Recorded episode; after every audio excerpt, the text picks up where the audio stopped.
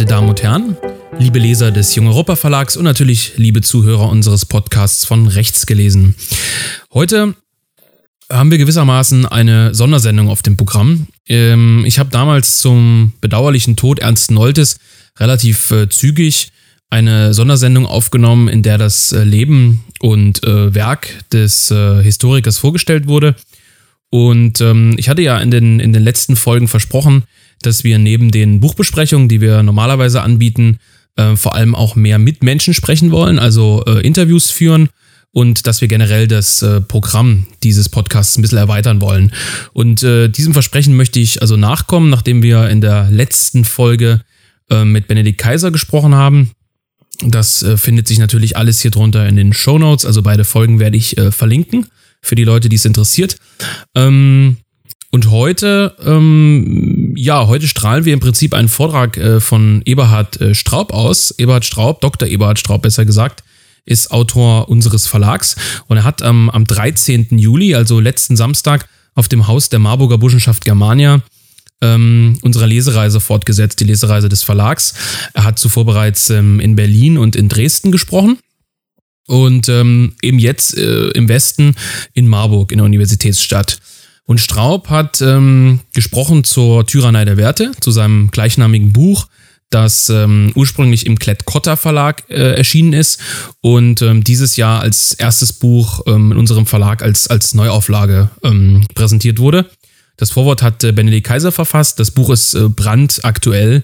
Äh, es ist im Prinzip in unveränderter Form abgedruckt von uns und ähm, war der dritte Band unserer Theoriereihe. Der vierte mit, äh, folgt nun mit Sozialismus und Nation. In wenigen Tagen erscheint das Buch und äh, sehr zu empfehlen. Also auch der, der dritte Band zur Tyrannei der Werte. Und ähm, Straub hat eben äh, zu diesem Buch referiert. Es ist natürlich vor dem Hintergrund äh, der neuesten Ausfälle, beispielsweise von Tauber, der ja vorgeschlagen hat, mehr oder minder die Rechte mundtot zu machen. Ähm, und das also mit, mit Werten begründet. Und in Zeiten, in denen immer mit dem Grundgesetz und mit, mit den Menschenrechten und anderen Werten diskutiert wird oder beziehungsweise bestimmte Dinge äh, begründet werden sollen, ähm, ist Straubs Vortrag und Straubs Buch äh, hochaktuell. Ähm, wir haben also diesen Vortrag äh, aufgezeichnet. Ähm, Genau. Und äh, im Prinzip, wenn wir den jetzt äh, nachträglich einfach wiedergeben, vielleicht noch ein paar Worte zu Eberhard Straub. Der wurde 1940 in Berlin-Charlottenburg geboren, er studierte Geschichte, Kunstgeschichte und Archäologie an verschiedenen Universitäten. Bonn, München, Turin und Wien waren einige davon. Ähm, er ist habilitierter Historiker, der beruflich unter anderem in, in äh, Madrid, äh, Valladolid, New York und Wien tätig war. Und er arbeitete, das ist das Besondere, fast zehn Jahre als äh, Feuilletonredakteur bei der FAZ. Ähm, seit 98 ist er also freier Journalist und äh, lebt in Berlin.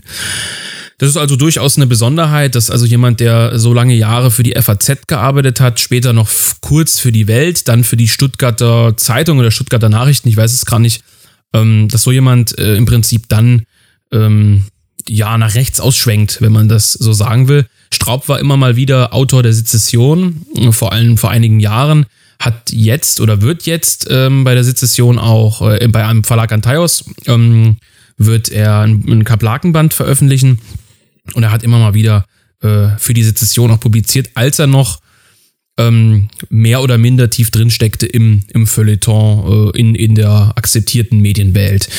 Ähm, er verfasste in seiner äh, Zeit äh, als Publizist also verschiedenste Werke, vor allem zur Kultur- und Ländergeschichte, also Spanien und Preußen, hat verschiedene historische Biografien ähm, veröffentlicht, etwa zu Verdi oder zu Wagner, sehr zu empfehlen, und viel über Literatur und Kunst gesch äh, geschrieben. Straub ist also eigentlich kein äh, politischer Autor in dieser Hinsicht, sondern äh, ist also ein hervorragender Kenner der Geistesgeschichte der Europäer äh, und auch der Deutschen. Er spricht äh, und übersetzt äh, fließend ähm, Italienisch, ähm, spricht Spanisch, ja, und ist ganz äh, insgesamt jemand, den man als ähm, Universalgelehrten noch bezeichnen könnte. Ähm, 1940er Baujahr ist ja auch schon, wenn man das so sagen will, wenn man so sagen darf, etwas älter und hat also Zeit seines Lebens sich vor allem der Bildung ähm, gewidmet. Äh, er hat, wie gesagt, äh, zuvor im Klett-Cotta Verlag veröffentlicht, davor immer im Siedler Verlag, also eigentlich auch in sehr renommierten Verlagen. Seine äh, ja, politische Prägung lässt sich äh, doch schon relativ früh erkennen. 1994, also als er noch ähm, ja wirklich Zeitungsjournalist war, äh, war er zusammen mit Ernst Nolte, Heimo Schwilk, Ulrich Schacht, Tilman Krause und einigen mehr äh, Autor des konservativen Sammelbandes Die selbstbewusste Nation. Das äh, kann man sich mal anschauen. Da gibt es bei Wikipedia, muss man mal drauf verweisen, einen ähm, ja, halbwegs anständigen Artikel zu dieser Sammlung. Ähm, ja, heute ist Straub, wie schon erwähnt, unter anderem Autor äh, des Theorieorgans Sezession ähm, und äh, auch ähm, ja, Autor des Antaios Verlags sowie eben Autor bei Jung Europa. Ähm, genau, das vielleicht zu Straubs Person. Äh, wer sich für sein Werk interessiert, kann also auf unserer äh, Netzseite mal schauen zur Tyrannei der Werte. Mhm. Dort, ähm, ja, äh, fasst Schraub, wie gesagt, ein bisschen zusammen, wie die Herrschaft der Werte funktioniert, wie über Werte und Moral ähm, sozusagen die Bundesrepublik und, und auch ähm, dieses, dieses Konstrukt, äh, dieses gesellschaftliche Konstrukt, das derzeit vorherrscht, wie das zusammengehalten werden soll und wie aus einer ähm, ja, Republik der Moral oder generell einer, einer Werte, sogenannten Wertegemeinschaft schnell auch eine autoritäre oder sogar totalitäre Herrschaft werden kann. All das fasst äh, Straub in seinem Vortrag auch nochmal zusammen, wenngleich es in seinem Buch deutlich präziser und deutlich umfassender beschrieben ist. Ähm, den Vortrag hält er frei, nur so als kleine Information vorab. Hin und wieder springt er ein bisschen. Es liegt also daran, dass er ganz frei referiert, äh, eine Besonderheit, die man selten findet und nicht nur nach Manuskript arbeitet und vorliest. Ja, viele Worte. Jetzt endlich zum Vortrag von Dr. Eberhard Straub, gehalten auf dem Haus der Marburger Burschenschaft Germania am 13. Juli 2019. Wir wünschen viel Spaß. Ja, ich darf mich bedanken für die Einladung und freue mich, dass ich das erste Mal hier bin. Nicht in Marburg, aber hier in Ihrem Verbindungshaus. Ich wollte in erster Linie über das, die sogenannte Tyrannei der Werte reden.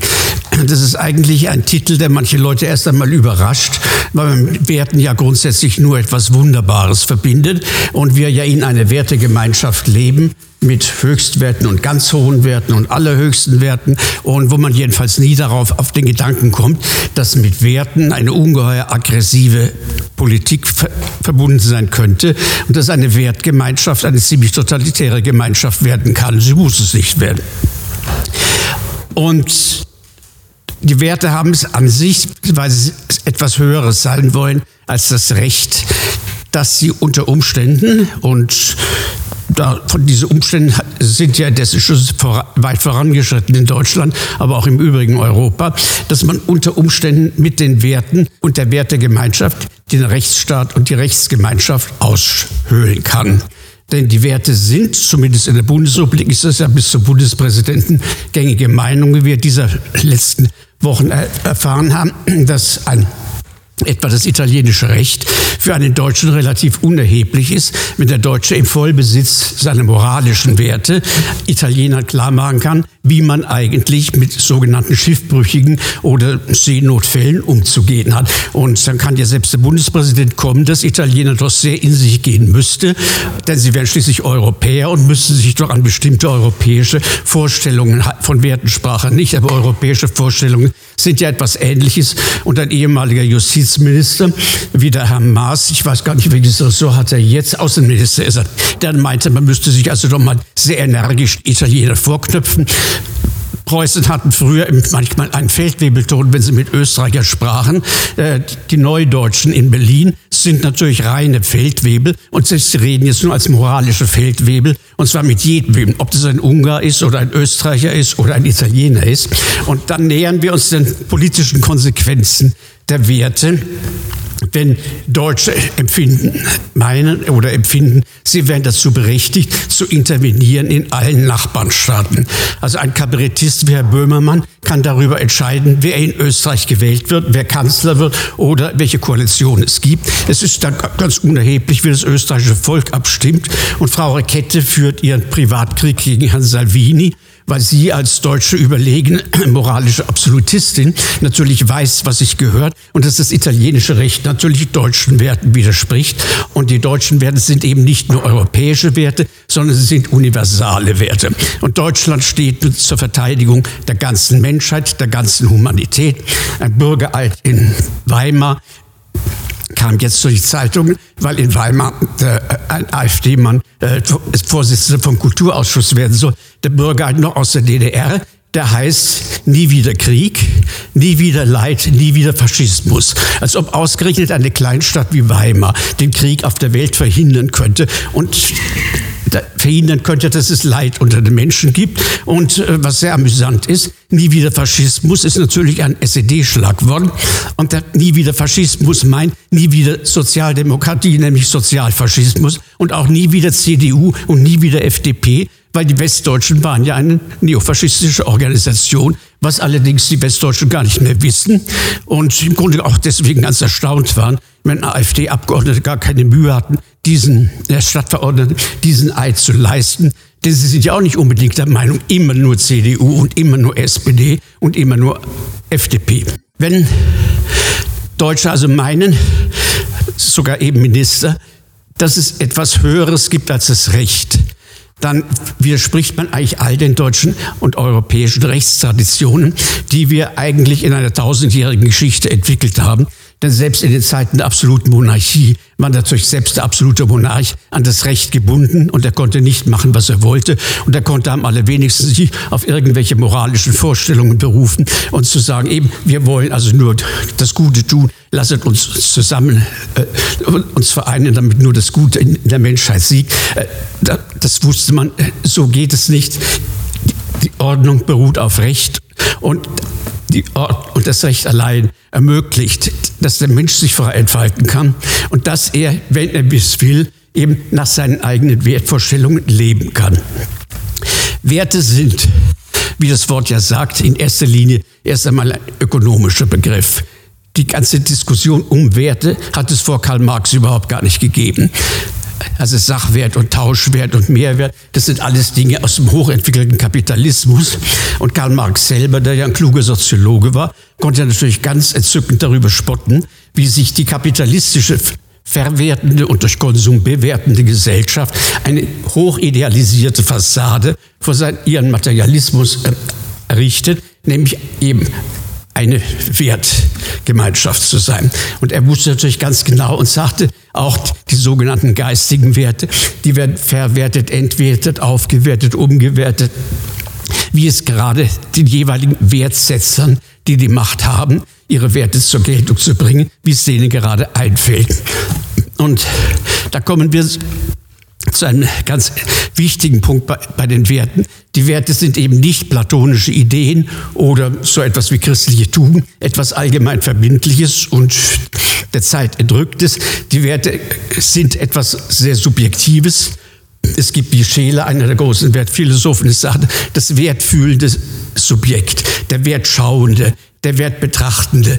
Und der Wertbetrachtende findet dann wieder Wertresonanzen. Und dann nähert man sich also doch schon den ungeheuren Willkürlichkeiten, die mit den Werten verbunden sind. Und Nietzsche, der ja von der Umwertung der Werte sprach, gab allerdings ehrlich gestanden auch einmal zu, Werte gibt es gar nicht. Es gibt nur Interpretationen und Deutungen von Werten. Und Deswegen kommt man ins, wirklich ins Teufels Küche, wenn man sich auf Werte und nicht mehr aufs Recht beruft. Ist die Freiheit und die Menschenwürde ein Wert, dann folgt ganz schnell natürlich die üblichen ökonomischen Prozesse. Dann kann sie abgewertet, umgewertet, entwertet, aufgewertet und, und so weiter.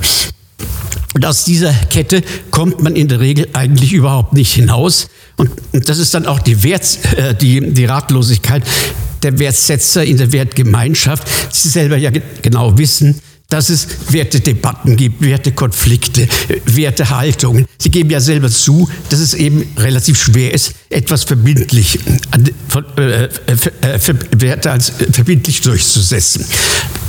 Wenn man Werte verbindlich durchsetzen will, äh, dann muss man es wohl oder übel mit etwas tun, wovor die Wertgemeinschaftler zurückschrecken. Nämlich dann muss man eben Macht gebrauchen und dann muss man andere Werte entwerten, zurückdrängen und den, der andere Werte vertritt, der ist dann eben der Wertverwahrloste oder der Unwerte oder der, der erzogen werden muss. Und so ist mit der Wertegemeinschaft von vornherein so etwas wie eine ja, Erziehungsdiktatur verbunden.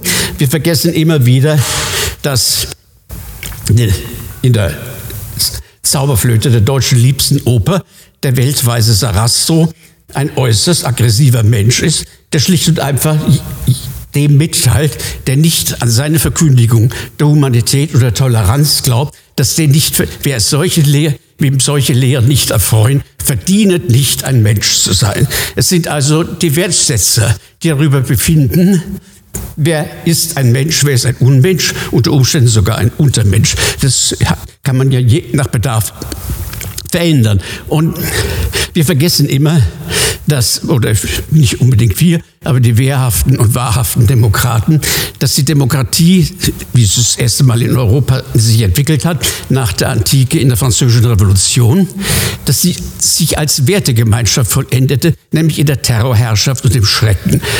Und Robespierre und Saint-Just und Desmoulins und andere waren der Meinung, die Demokratie ist ja umgestellt von Feinden und sie kann sich eben nur als ein Wertesystem durchsetzen, wenn alle in diesen Wert leben, diese Werte beteuern, wenn eine Wertgemeinschaft, eine Werteinheit hergestellt wird. Und das muss, wie es so schön heißt, die Demokratie muss sich schrecklich machen. Sie muss sich mit La Terreur, mit dem Schrecken verbinden. Also, also das, was wir heute Terror nennen. Und wir vergessen immer, dass das auch zu den Grundlagen unserer Geschichte und unserer Revolutionsgeschichte gehört, dass die Demokratie eigentlich vor sich selber geschützt werden muss, damit sie eben nicht, wie die französische Revolutionsregierung, in der Schreckensherrschaft endet oder ihre letzten Konsequenzen findet. Und in der Französischen Revolution fängt es eben damit an, dass der demokratische, der demokratische Staat oder eben die Republik eine Erziehungsanstalt wird.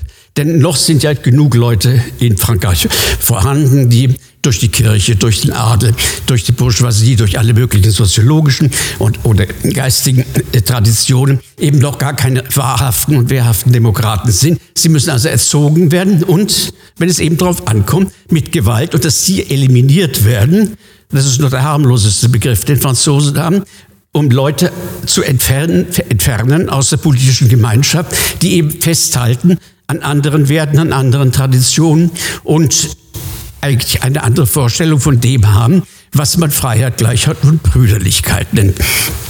Und all diese angeblich erst einmal reingeistigen äh, Abstraktionen werden dann im konkreten Augenblick eine äußerst gefährliche Angelegenheit, wenn eben bestimmte Gruppen, die die Macht haben, darüber entscheiden können, wer gehört in unsere Gemeinschaft, Wer verrät diese Gemeinschaft? Was passiert mit dem, der diese Gemeinschaft verrät? Wer ist, und das ist schon ein Schlagwort in der Französischen Revolution unter Robespierre und unter Saint-Just und Desmoulins, wer ist eben ein Verfassungspatriot? Wer, wer die Verfassung irgendwie verletzt, verletzt damit die Demokratie, und erweist sich, weil nur ein der wahre Demokrat, ein wahrer Mensch ist, erweist sich damit eben als ein schlechter Mensch oder als ein unwerter Mensch. Und dann ist die große Frage, was machen wir mit dem unwerten Menschen? Wir können ihn guillotinieren, wir können ihn ertränken in der Loire, wir können in der Vendée anderthalb Millionen Katholiken umbringen. Und das allein kann natürlich aber auch nicht die Zukunft sein, dass man im Grunde dann ein, wirklich das, was man ein ein Terrorsystem, ein wirklich brutales nennt, dass das also nun die, die Freiheit bringen kann. Die Franzosen begriffen ja dann auch sehr schnell, dass sie aus dieser Wertegemeinschaft nicht unbedingt, also die wahre Tugendgemeinschaft, die wahre Republik und Demokratie sehen wollen. Und sie taten das, was die Franzosen zumindest bis de Gaulle immer getan haben. Wenn sie in Schlamassel äh, gelandet sind, dann kommt der General, der für Ordnung sorgt. Erst ist es Napoleon, später ist es Cavaignac, Napoleon III. Und bis zum, eben bis zum äh, General de Gaulle. Und das sollte eigentlich manchmal auch den Wertgemeinschaftlern zu denken geben. Es ist in Frankreich nicht eine liberale bürgerliche Tradition, die die Republik und die Verfassung am Leben hält. Es sind putschende Generale, die sagen so, jetzt reicht es, wir schaffen hier wieder Ordnung und stabilisieren ein Rechtssystem. Und man, wenn man sich heute vorstellt, also General, Frau Rakete oder Herr Böhmermann hätten schon im 1959 gelebt. Was sie also für einen ungeheuren Aufstand gegen de Gaulle, also gegen diesen Uneuropäer, Unmenschen und eben völlig rechtlosen äh, Antihumanisten, was sie da veranstaltet hätten. Äh, damals fügte sich, die Bundesrepublik war auch, wenn ich mich in meine Jugend erinnere, nicht besonders begeistert am Anfang über de Gaulle, sondern fürchteten natürlich Schreckliches, stellten dann aber doch sehr bald fest, dass de Gaulle eine Ordnung in Frankreich stabilisiert hat, die zumindest besser war als die Republik, die es davor gegeben hatte.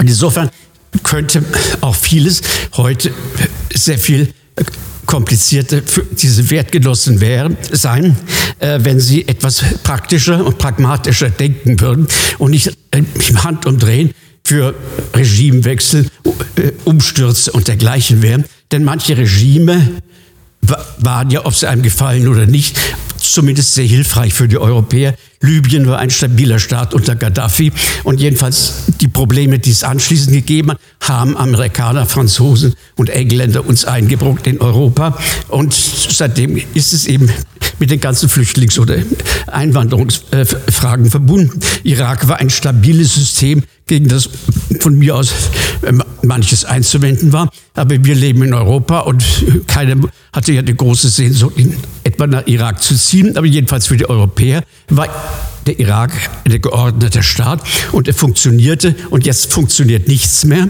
Und es sind Millionen von Bürgern aus dem Irak vertrieben worden und die natürlich dann unterwegs sind, aber seltsamerweise eben nicht dorthin, nach Amerika, von wo aus dieses ganze Schlamassel angestellt wurde, sondern kommen sie eben nach Italien, nach Deutschland, nach Österreich oder wo auch immer. Jedenfalls sind es Probleme, mit denen sich die Wertegemeinschaftler auseinandersetzen sollten, statt jetzt einfach nur eine völlig, ja, eine vage Humanität zu beschwören, deren Inhalt ja, wie gesagt, keiner sehr genau äh, zu bestimmen vermag. Und es ist eine äußerst inkonsequente Humanität, wenn die Humanität eigentlich nur noch mit Demokratie verbunden wird. Also wer kein Demokrat ist, das war Kaiser Franz Josef auch nicht und Kaiserin Maria Theresia nicht und Friedrich der Große nicht, ist natürlich kein vollwertiger Mensch, sondern ist eben unzulänglich und muss, bedarf eigentlich eben einer Umerziehung. Also die Vorstellung, man hätte Kaiser Franz Josef gesagt, er müsste erstmal umerzogen werden, um ein wahrer Österreicher und ein wehrhafter Demokrat zu werden. Das ist natürlich komplett lächerlich. Bloß solche Lächerlichkeiten werden ja in Deutschland mit ungeheurem Ernst vertreten und, und verbreitet. Und darüber entfernen sie im Grunde die Wertegemeinschaftler von der Realität, ja, und von dem, was man früher mal in einem gewissen Sinn auch Realpolitik genannt hatte. Und Realpolitik wird ja eigentlich wieder völlig verunglimpft, als wäre das eine machiavellistische Verschwörung, dass man eigentlich also nur dem schlimmsten Eigennutz nachgeht. Und davon kann gar keine Rede sein.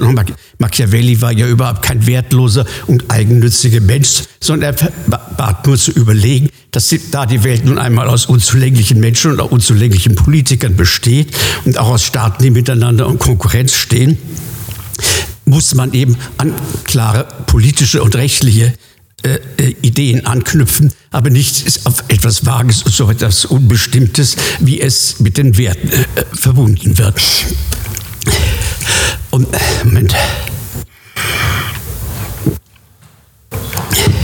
Das ist nun das Erstaunliche, da wir doch eigentlich mal sehr stolz in Europa darauf waren, so etwas wie den Rechtsstaat ersonnen zu haben.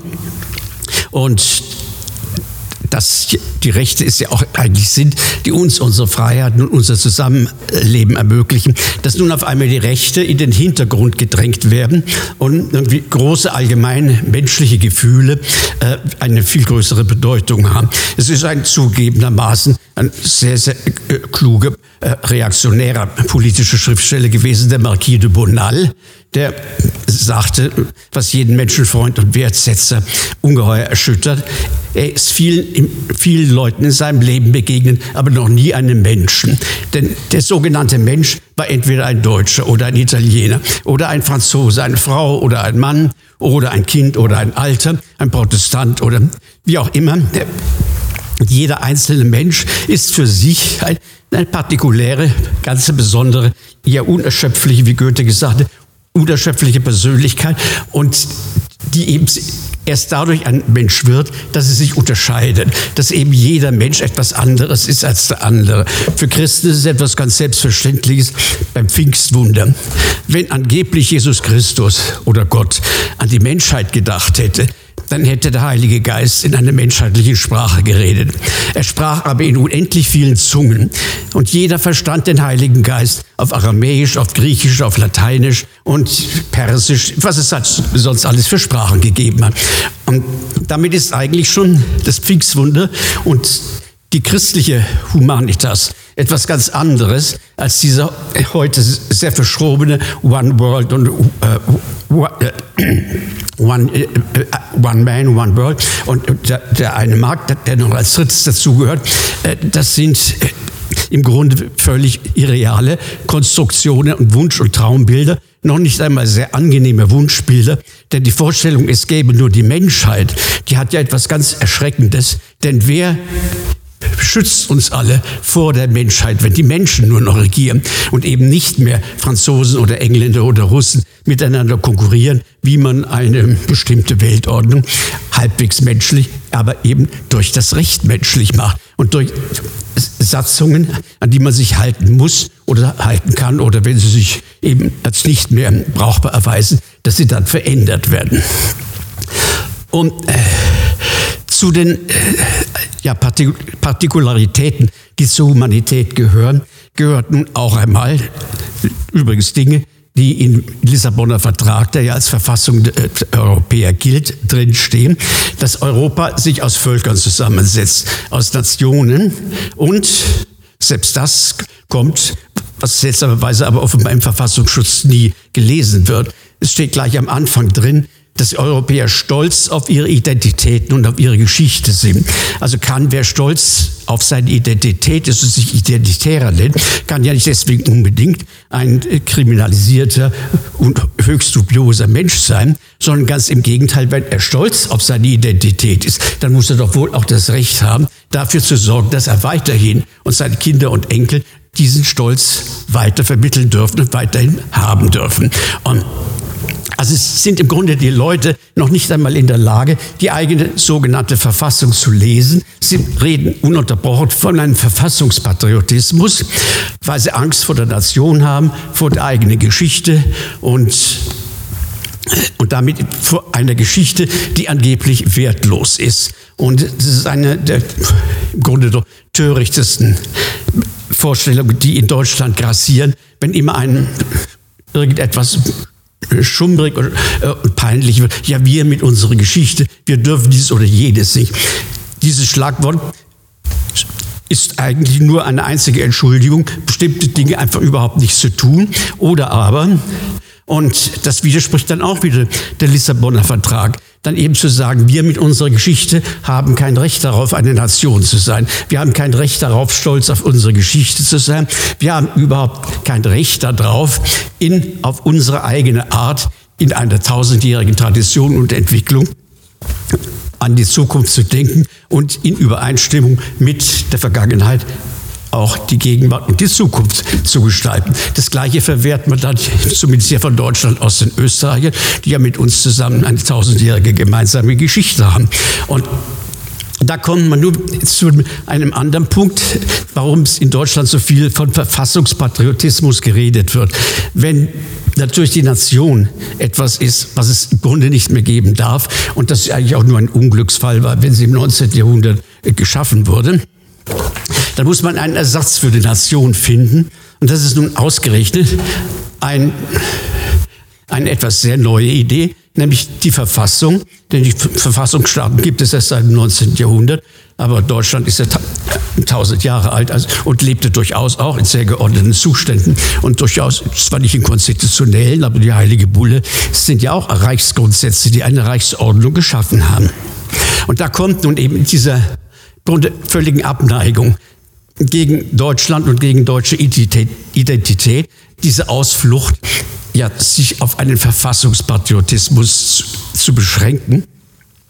Wobei man auch hier gleich sagen muss, wir nennen ja unser Grundgesetz nicht Verfassung, sondern Grundgesetz. Und im Grundgesetz steht drin, dass dieses Grundgesetz so lange gültig ist, bis in Freiheit die Deutschen sich eine Verfassung geben können. Also die, Verfassungsväter, die sogenannten Verfassungsväter haben ja das Grundgesetz im klassischen Sinn gar nicht für eine Verfassung gehalten, was auch gar nicht im Grunde möglich war, denn sie waren alles noch gebildete Juristen, Das, was wir Verfassung nennen, das Grundgesetz, ist eine oktroyierte Verfassung, wie die preußische Verfassung von, äh, von 1851. Artikel für Artikel musste mit den Siegermächten besprochen werden. Und die Siegermächte gaben auch bestimmte Hinweise, was in diese Verfassung hineinkommen muss. Also insofern, ein, ein Mann wie Thomas Dehler, der erste Justizminister, oder Carlo Schmidt, der eine durchaus gewisse Distanz zum Grundgesetz gewahrt, weil sie sagen, es ist ein, eine Improvisation, es ist ein Provisorium, etwas Vorübergehendes. Und es wird dann eben in einer anderen historischen Situation durch eine richtige Verfassung ersetzt werden.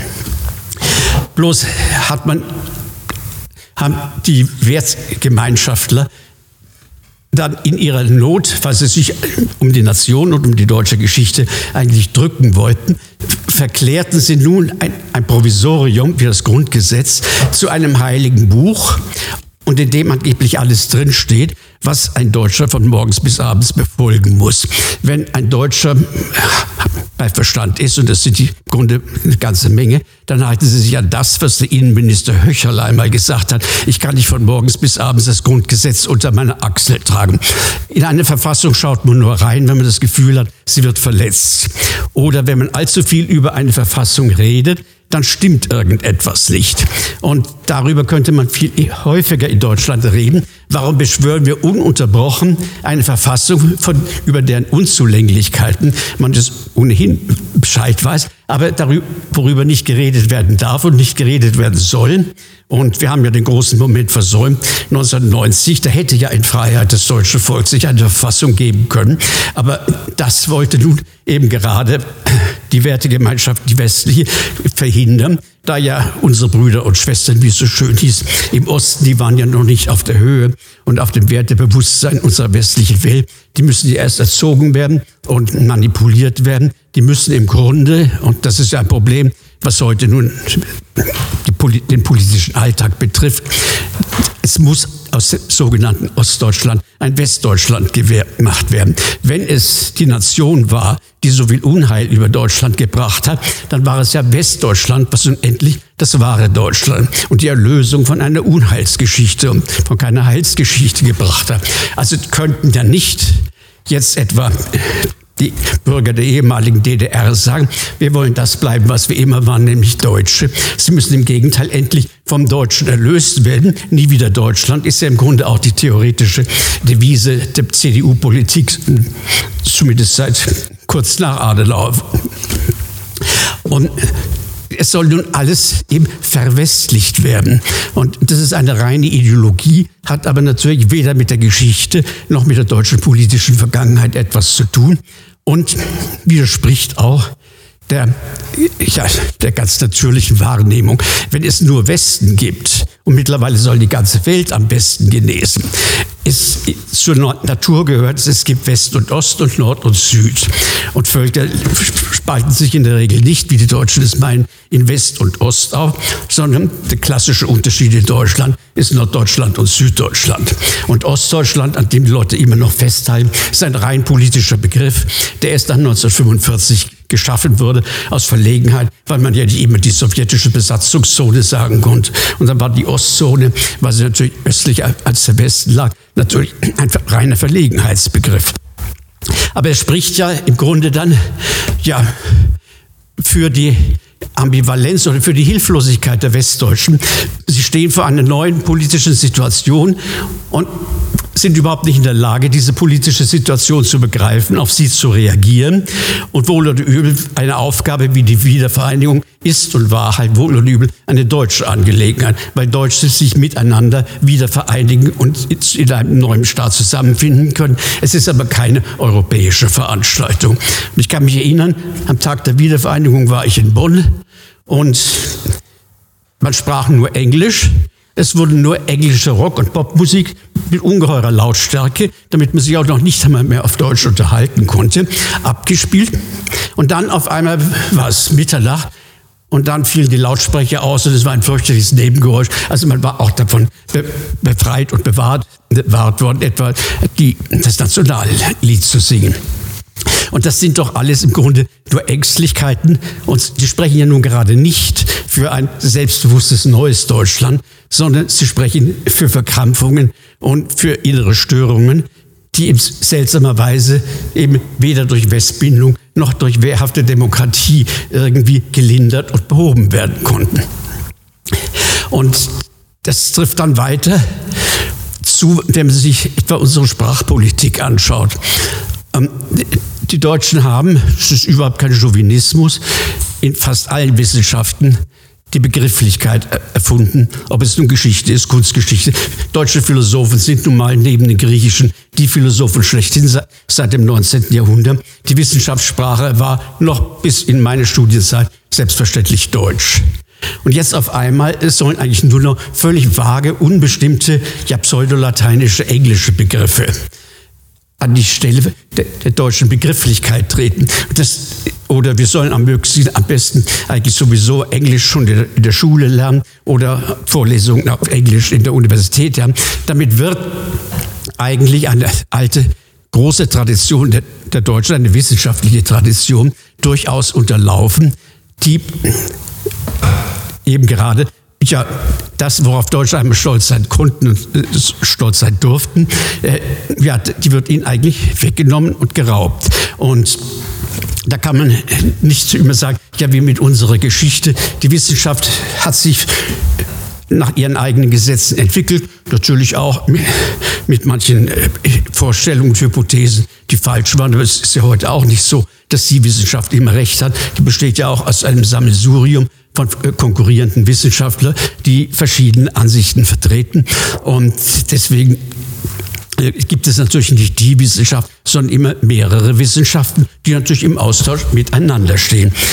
Und wenn es immer heißt, ja, wir mit unserer Geschichte, dann könnte man ja auch alsbald weil es ja eine fürchterliche Sprachempfindlichkeit gibt, was man alles nicht mehr sagen darf, dann wäre es doch die wahre Konsequenz. Man schafft die deutsche Sprache ab, weil Adolf Hitler Deutsch gesprochen hat und man nennt auch Deutschland nicht mehr Deutschland, denn es gab ja mal das Deutsche Reich und das Großdeutsche Reich. Es sind im Grunde völlige Torheiten, die, die, die man also mit auch selbst bis in diese Sprachpolitik hinein macht. Wohl oder übel ist, ist die Sprache die auch Adolf Hitler sprach, älter. Sie ist von Goethe geschaffen worden, die Neu das Modern. Es geht natürlich zurück bis weiter von der Vogelweide. Ist eine ehrwürdige alte Kultursprache, die zu den großen europäischen Kultursprachen gehört. Und es ist eine ungeheure Reduzierung und ja, und im Grunde dann eine Entwertung der deutschen Geschichte. Wenn eigentlich nur noch die deutsche Geschichte zwischen ihrem Unheilsdatum 30. Januar 1933 dort anfängt und dann ihren Höhepunkt und die Erlösung nämlich am 8. Mai 45 durch Befreiung finden und dann im Anschluss daran an die, die, die von den drei Trizonesiern, äh, äh, also von, der, von den Westdeutschen ersonnenen Bundesrepublik. Und, und auch da kommt man dann eben wieder in dieses Dilemma hinein, wenn ich etwas so verabsolutiere wie man halt den Westen und das zum Höchstwert erhebe, dann muss ich natürlich alles abwerten, was in irgendeiner Weise auch nur dem sogenannten Westen widerspricht, der übrigens eine rein deutsche Erfindung ist. Äh, Charles de Gaulle hat sich nie als, nie als ein Westler empfunden, er hat ungeheure Kritik an Amerika geübt und an England, mit denen er natürlich zwischenzeitlich verbündet war. Aber er war natürlich selbstverständlich ein Franzose und als solcher ein Europäer, was etwas anderes ist als ein Westeuropäer.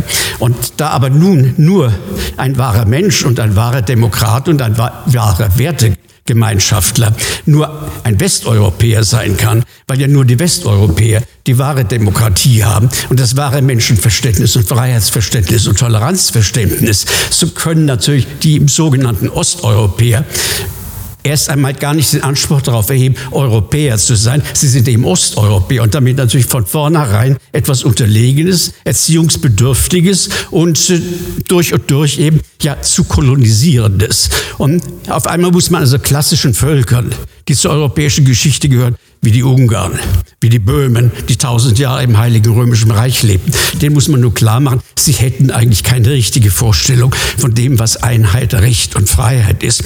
Das spricht der ganzen historischen Tradition hohn und man kann es deswegen also keinem Ungarn verübeln, wenn es zuweilen etwas schlechte Laune bekommt, wenn er an Deutschland denkt und einem Österreicher, gut, die, wissen ja ohnehin, was sie teilweise von den Marmeladingers zu halten haben. Und die haben ihre eigenen Vorstellungen und natürlich auch Vorurteile gegenüber die Preußen gehabt. Jedenfalls kann man feststellen, dass unsere sogenannten Wertegemeinschaftler in vieler Hinsicht, zumindest für Italiener, für Österreicher, für Böhmen, für Ungarn, ja, als das auffallen, was man früher eigentlich den hässlichen preußischen Feldwebel, den Gouvernanten, den, Be ja, den Bevormunder Deutschland als Erzieher. Und genau das sind dann die äußersten Konsequenzen äh, der Wertebewussten, wenn sie also nicht unbedingt sagen wollen, also wer unsere Werte nicht teilt, ist, ist, das ist lebensunwert. Also auch die Theorie des unwerten Lebens haben ja auch Wertebewusste, wie der, Reichs, wie der Reichsrat äh, Binding, ein sehr feinsinniger, hochkultivierter Mann, der aber natürlich der Meinung war, geistig Zurückgebliebene oder Krüppel, das ist eben lebensunwertes Leben, das muss vernichtet und eliminiert werden. Und äh, so gibt es natürlich ungeheuer viele Nuancen, wie man all das, was angeblich wertlos ist, an den Rand drängt, aus der Öffentlichkeit verbannt oder äh, zumindest äh, ja eben der Erziehung unterwirft, bis sie so weit sind, dass sie eben gleichsam mitbestimmen, mitgestalten dürfen in der Gemeinschaft der wehrhaften und wahrhaften Demokraten.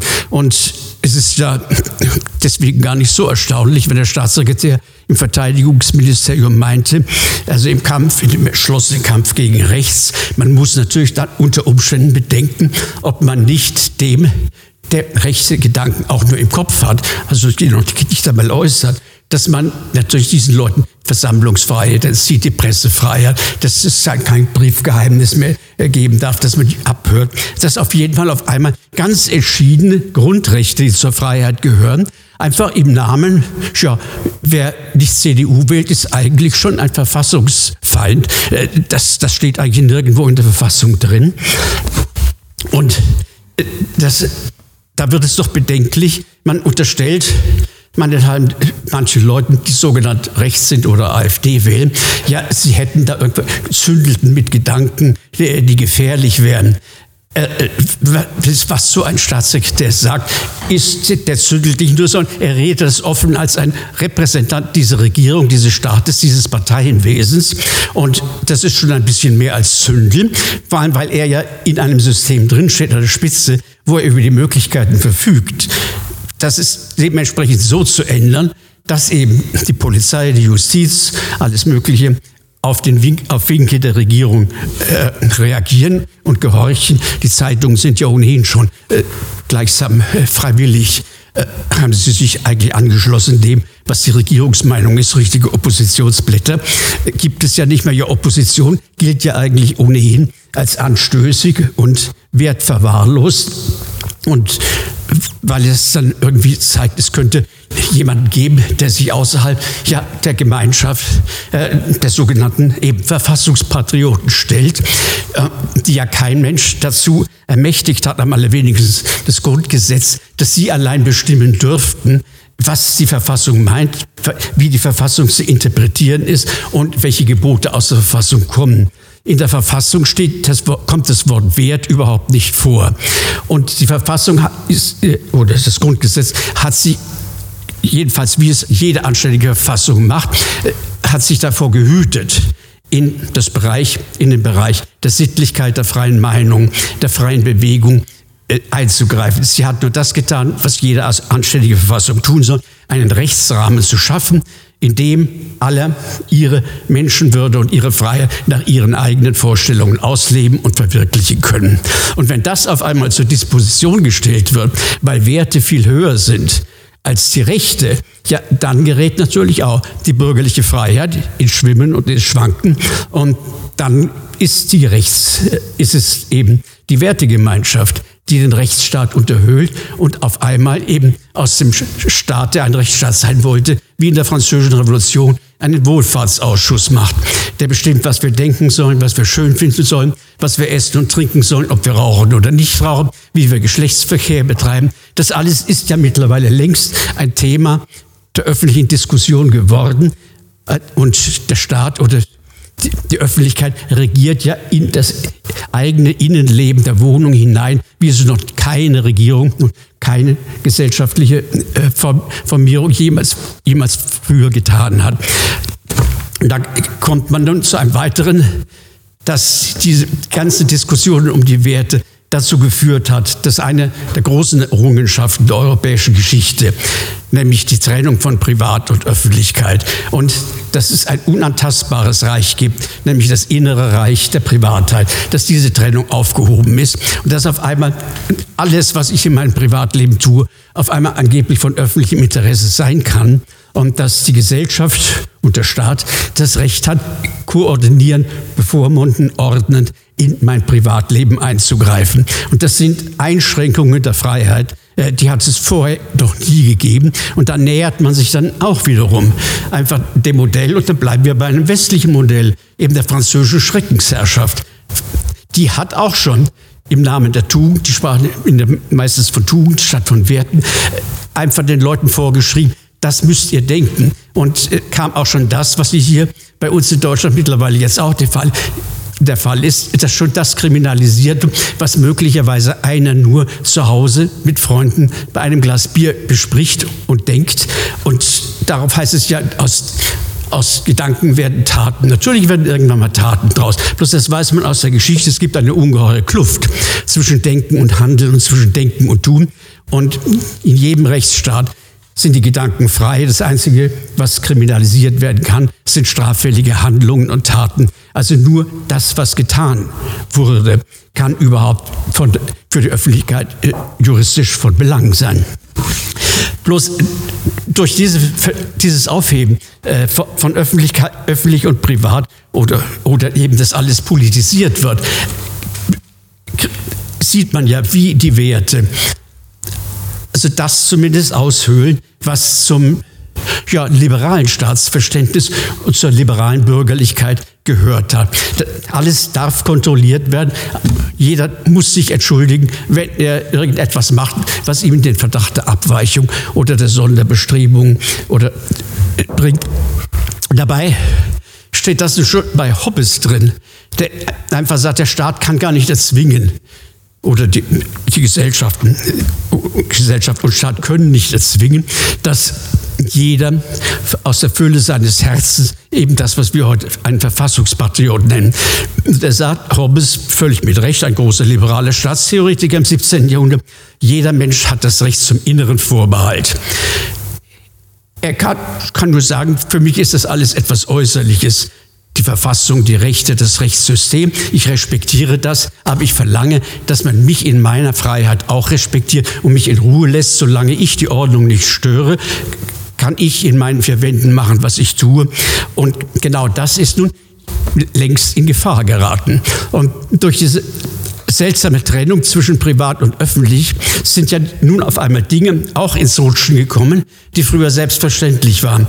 Die Religion, das Bekenntnis war eine öffentliche Angelegenheit. Ich kann ein Glaubensbekenntnis, wenn es ein Bekenntnis sein soll, nicht in meinen eigenen vier Wänden zwischen Küche und Speisekammer zelebrieren. Ich muss es in der Öffentlichkeit tun, damit die Öffentlichkeit sieht, das ist mein Bekenntnis, meine Konfession, die ich ja anderen zeige. Das auf einmal darf jetzt nicht mehr gelten. Es darf also nur, die Kirchen machen ja auch mit. Äh, es läuft ja kein Mönch mehr in der Kutte herum, keine Schwester in ihrer Ordenstracht und nicht einmal mehr ein, ein Erzbischof trägt das Kreuz, weil das ja irgendwelche andere Leute äh, verletzen könnte. Das alles soll nun auf einmal privat und möglichst aus der Öffentlichkeit abgedrängt werden. Und gleichzeitig wird nun auf einmal zu einer äußerst öffentlichen Angelegenheit die Homosexualität oder das Lesbientum, auf einmal etwas ungemein Privates, wie mein sexuelles Verhalten. Das wird nun auf einmal öffentlich. Die Leute sollen sich outen, sie sollen bekennen, sie sollen eine Konfession über was ganz Privates machen. Und da steht doch die Welt auf dem Kopf, dass etwas, was öffentlich war, nämlich die Glaubensüberzeugung, dass sie etwas nun ganz Privates sein soll und etwas ungeheuer Intimes, nämlich für die eigene Sexualität, dass sie nun auf einmal zu einem ungeheuren ja, öffentlichen An An Angelegenheit wird, über die alle mitreden. Und damit ist doch eigentlich die Freiheit doch ins Rutschen und, und in Gefahr gekommen. Und deswegen hat man dann das große Problem auch mit, den, mit dem Islam, wenn im Grunde Religion eine Privatsache sein soll, ist es natürlich äußerst unangenehm, wenn irgendwelche Islamgläubigen eben als gläubige Muslims auffallen. Bloß in einem Land, in dem es Religionsfreiheit gibt und das plötzlich eine Willkommenskultur entwickelt und sagt, ihr könnt alle zu uns kommen, ja, das, die dürfen sich dann nicht wundern dass auch die Neueingebürgerten oder die Neueingewanderten sagen, ich möchte wie ein Muslim leben. Und ehrlich gestanden, also ich war in, in vielen Moscheen gewesen. Es ist ja nun nicht so, dass man in jeder Moschee also plötzlich denkt, also wir beten jetzt oder rufen Allah an und anschließend stürmen wir irgendwie die nächste Kneipe nebenan, wo also ungläubige Deutsche sitzen. Äh, das sind ja auch entsetzliche Klischees. Bloß das eine ist, und wenn die Kirchen, die Christlichen vernünftig wären, könnten sie eigentlich sehen, wo die Gemeinsamkeit der Muslims wären. Im Grunde ist die Religion, gilt ja als ein Unwert. Denn Religion ist ja Aberglaube und sie ist irrational und wie auch immer.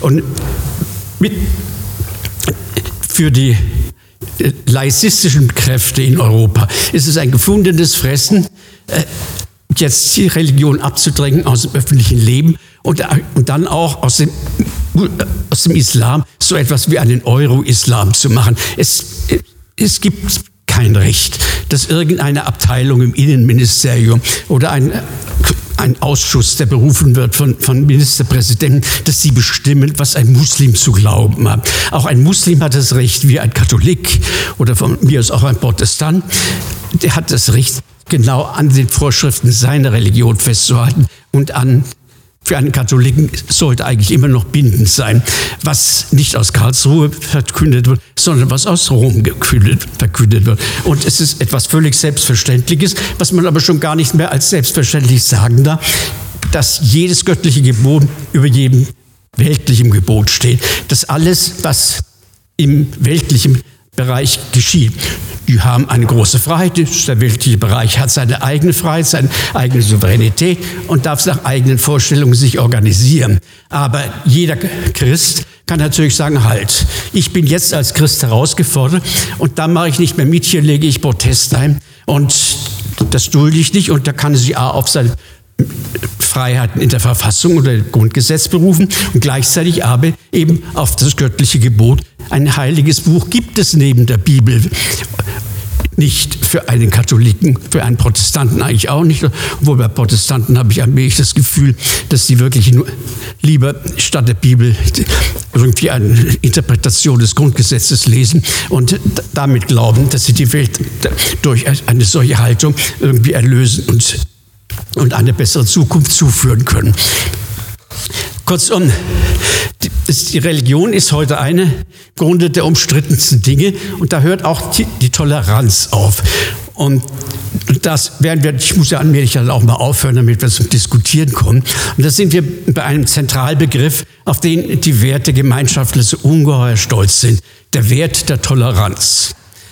Bloß ist es eine neue Entdeckung der Wertegemeinschaftler dass natürlich die Toleranz ihre Grenzen hat. Denn die Toleranten bestimmen, wer ist intolerant und was darf toleriert werden.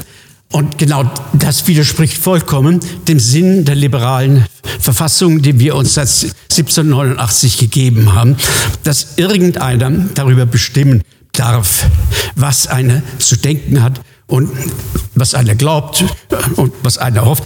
Das sind einfach die, in die Freiheit entlassenen Einzelnen überlassen. Und damit hat sich im Grunde die Wertegemeinschaft von der liberalen Rechtsstaatsgemeinschaft eigentlich gelöst, wenn aus ganz beliebigen Gründen jemanden sagt, hier ist jetzt Schluss, hier darf nicht mehr toleriert werden. Damit ist eine der Fundamente des liberalen Rechtsstaates außer Kraft gesetzt worden. Der liberale Rechtsstaat muss tolerant sogar gegenüber seinen Feinden sein. Die, das wilhelminische Deutschland, das man immer angreift und diskriminiert, das kannte keinen Verfassungsschutz. Die SPD hat wie in Österreich die SPÖ, hat natürlich in ihrem Programm gehabt, wir brauchen eine deutsche Republik, wir brauchen eine andere Gesellschaft, wir brauchen eine andere Verfassung, einen anderen Staat, wir wollen ein anderes Deutschland. Und dieses Deutschland unter, unter Wilhelm II. war ein liberales Deutschland. Es gewährte Wettbewerb und die SPD konnte gewählt werden. Und angeblich in diesem fürchterlich autoritären, kerkerhaften Staat wie Preußen und Deutschland von 1870 wurde die SPD 1912 die stärkste Partei. Und das hat ein angeblich autoritäres System durchaus zugelassen, weil es einfach für einen Liberalen und auch für einen Juristen und ja, ja einfach für einen Bürger gar nicht mehr vorstellbar war, äh, dass man einfach in Entwicklungen ja autoritär, ja, ja so per Ordre die Mufti äh, eingreifen kann, dass man die verändern oder aufhalten kann oder dass man Parteien verbietet. Ganz im Gegenteil. Also, man, es gab einen ungeheuren Wettbewerb und eine ungeheure Diskussion, aber man kam jedenfalls nie auf den Gedanken, in ja, die freie geistige Entwicklung der sogenannten Untertanen einzugreifen, die eben in ihrem eigenen Reich der Sittlichkeit und der Gedanken, der Philosophie, der juristischen Überzeugungen, der, der politischen Hoffnung oder eben bestimmte Tradition lebten und auch an, und die weiterentwickeln wollten. Und das alles ist eigentlich indessen in Gefahr geraten. Und wir müssen uns seltsamerweise damit daran gewöhnen, dass plötzlich Gerichte befinden, was ich zu denken habe. Also ich brauche es noch nicht einmal veröffentlicht haben oder gesagt haben in der Öffentlichkeit, sondern ja, es geht das Gerücht, es wird vermutet, es heißt, das sind ja alles keine juristisch, äh, juristisch statthaften Begriffe.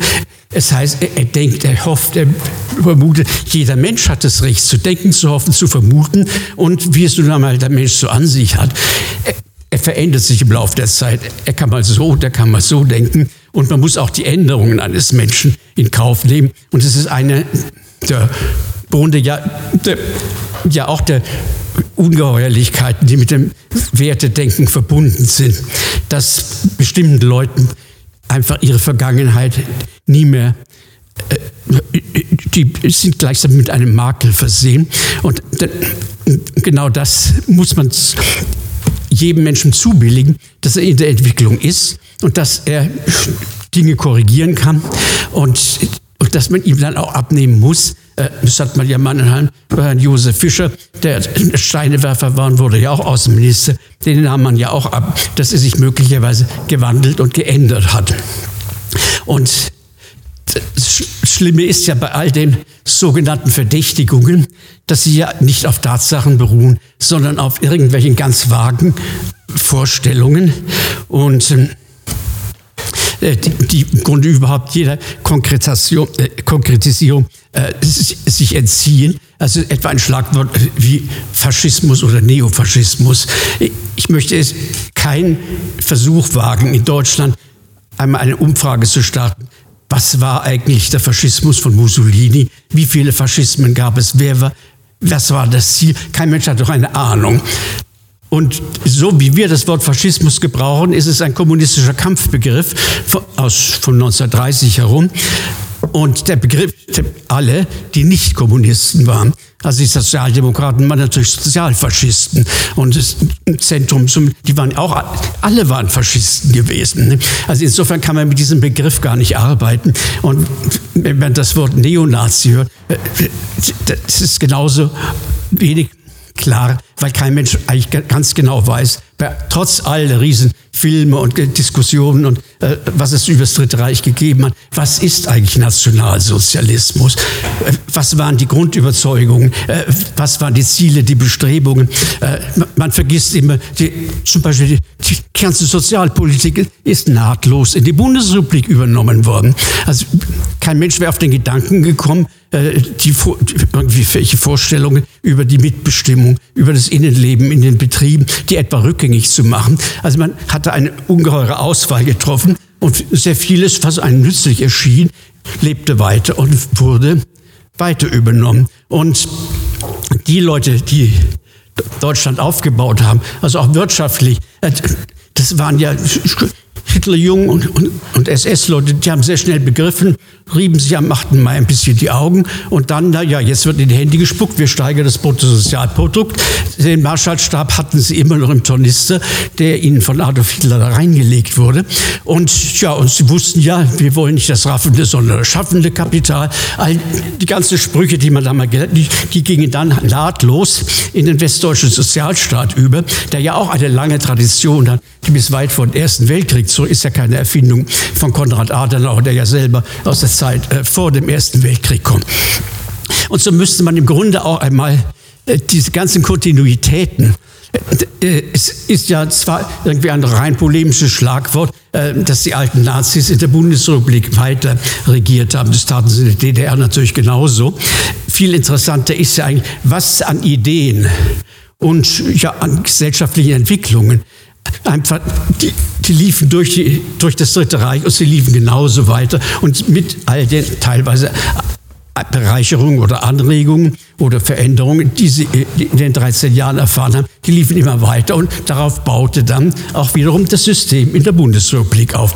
Also wäre alles ungeheuer viel komplizierter, als nun einfach nur zu sagen, ja, da gab es eine Stunde Null und da fing alles von vorne an. Äh, diese Stunde Null hat es nie gegeben. Das ist eine Erfindung eben von sogenannten Wertsetzern, die sagen, erst der Westen hat uns eigentlich überhaupt mit der Freiheit vertraut gemacht, mit äh, staatsrechtlichem Denken. Und es gibt eine deutsche Freiheitstradition, ganz unabhängig von der Bundesrepublik. Und man sollte nie vergessen, dass die Deutschen das Volk der Freiheit selbst für die französischen Aufklärer waren, unter anderem, also ich bin Katholik, aber Martin Luther wurde eben als ein großer Befreier auch in die Tradition der Aufklärung und der französischen Revolution genommen. Und die Deutschen, die es ja eben die zu einem äh, Staat äh, also gleichsam äh, zusammen zu einem Nationalstaat oder Einheitsstaat gebracht haben, die waren ja sogar stolz darauf, dass jeder sein für sich hat, sein kleines Leben in seiner Stadt, in, die Herzogin von Orléans, besser als Lieselotte von der Pfalz bekannt, die, die hat Frankreich dieses politische System keineswegs gutiert. Sie sagte, ich will wie eine kleine deutsche Reichsstadt für mich leben. Und da hat sie auch dafür gesorgt, dass sie das am Hof von Versailles konnte. Und, und alle Deutschen, deswegen haben wir so viel Reichsgrafen, Reichsfürsten, Reichsstädte, äh, Reichsländer gehabt alle Deutschen haben eine Tradition, ja, das Besondere zu pflegen und sich eben nicht von einem Kaiser bevormunden zu lassen oder, und das ist eben das Neue, was ein Kaiser nicht geschafft hat. Das soll auch nicht unbedingt Brüssel schaffen. Und ein Protest gegen Brüssel liegt durchaus in der Tradition der deutschen Freiheitsbewegung. Und es ist durchaus gar nicht erstaunlich, dass die mit Deutschland immer eng verbundenen beiden Länder, nämlich Österreich und Italien, ganz bewusst sich in Italien sagt man statt identitär Souveränisten, die Italiener wollen über den freien Einzelnen und die freie Gemeinde, über die freie Region zur freien Nation und zu einem freien Europa der Völker und Nationen kommen. Die Österreicher haben ihre föderalistische Entwicklung seit 800 Jahren, die, die Deutschen genauso. Uns Italienern, Österreichern und Deutschen muss man doch nicht weiß machen, wir hätten überhaupt erst über die EWG irgendwie so etwas wie Europa äh, kennengelernt. Wir, Italiener und Deutsche und Österreicher sind die europäischen Völker schlichthin, gerade weil sie keine Nationalstaaten gebildet haben, sondern in großen übernationalen Gemeinschaften lebten. Und wir vergessen immer, Italien ist zum großen Teil Reichsitalien. Und Österreich mit Böhmen, Böhmen ist heute ein eigenes Land, gehörte seit ungefähr 1000 natürlich sowieso zum Heiligen Römischen Reich. Ein großer Teil von Frankreich, Franche-Comté, Burgund und so weiter, das waren ja alles Teile des Römischen Reiches. Also wenn es Europäer gab, dann es, lebten sie hier in Mitteleuropa.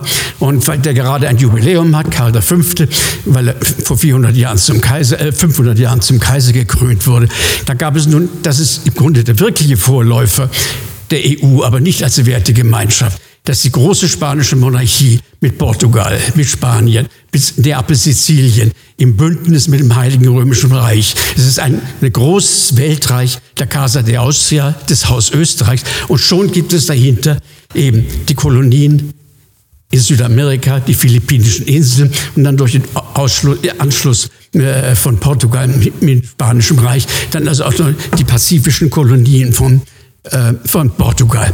Und es ist abenteuerlich, wenn man Europa eigentlich nur auf das reduzieren will, was der sogenannte Westen gemacht hat. Das Reich Karls V eines Burgunders, seine Heimatstadt war Brüssel.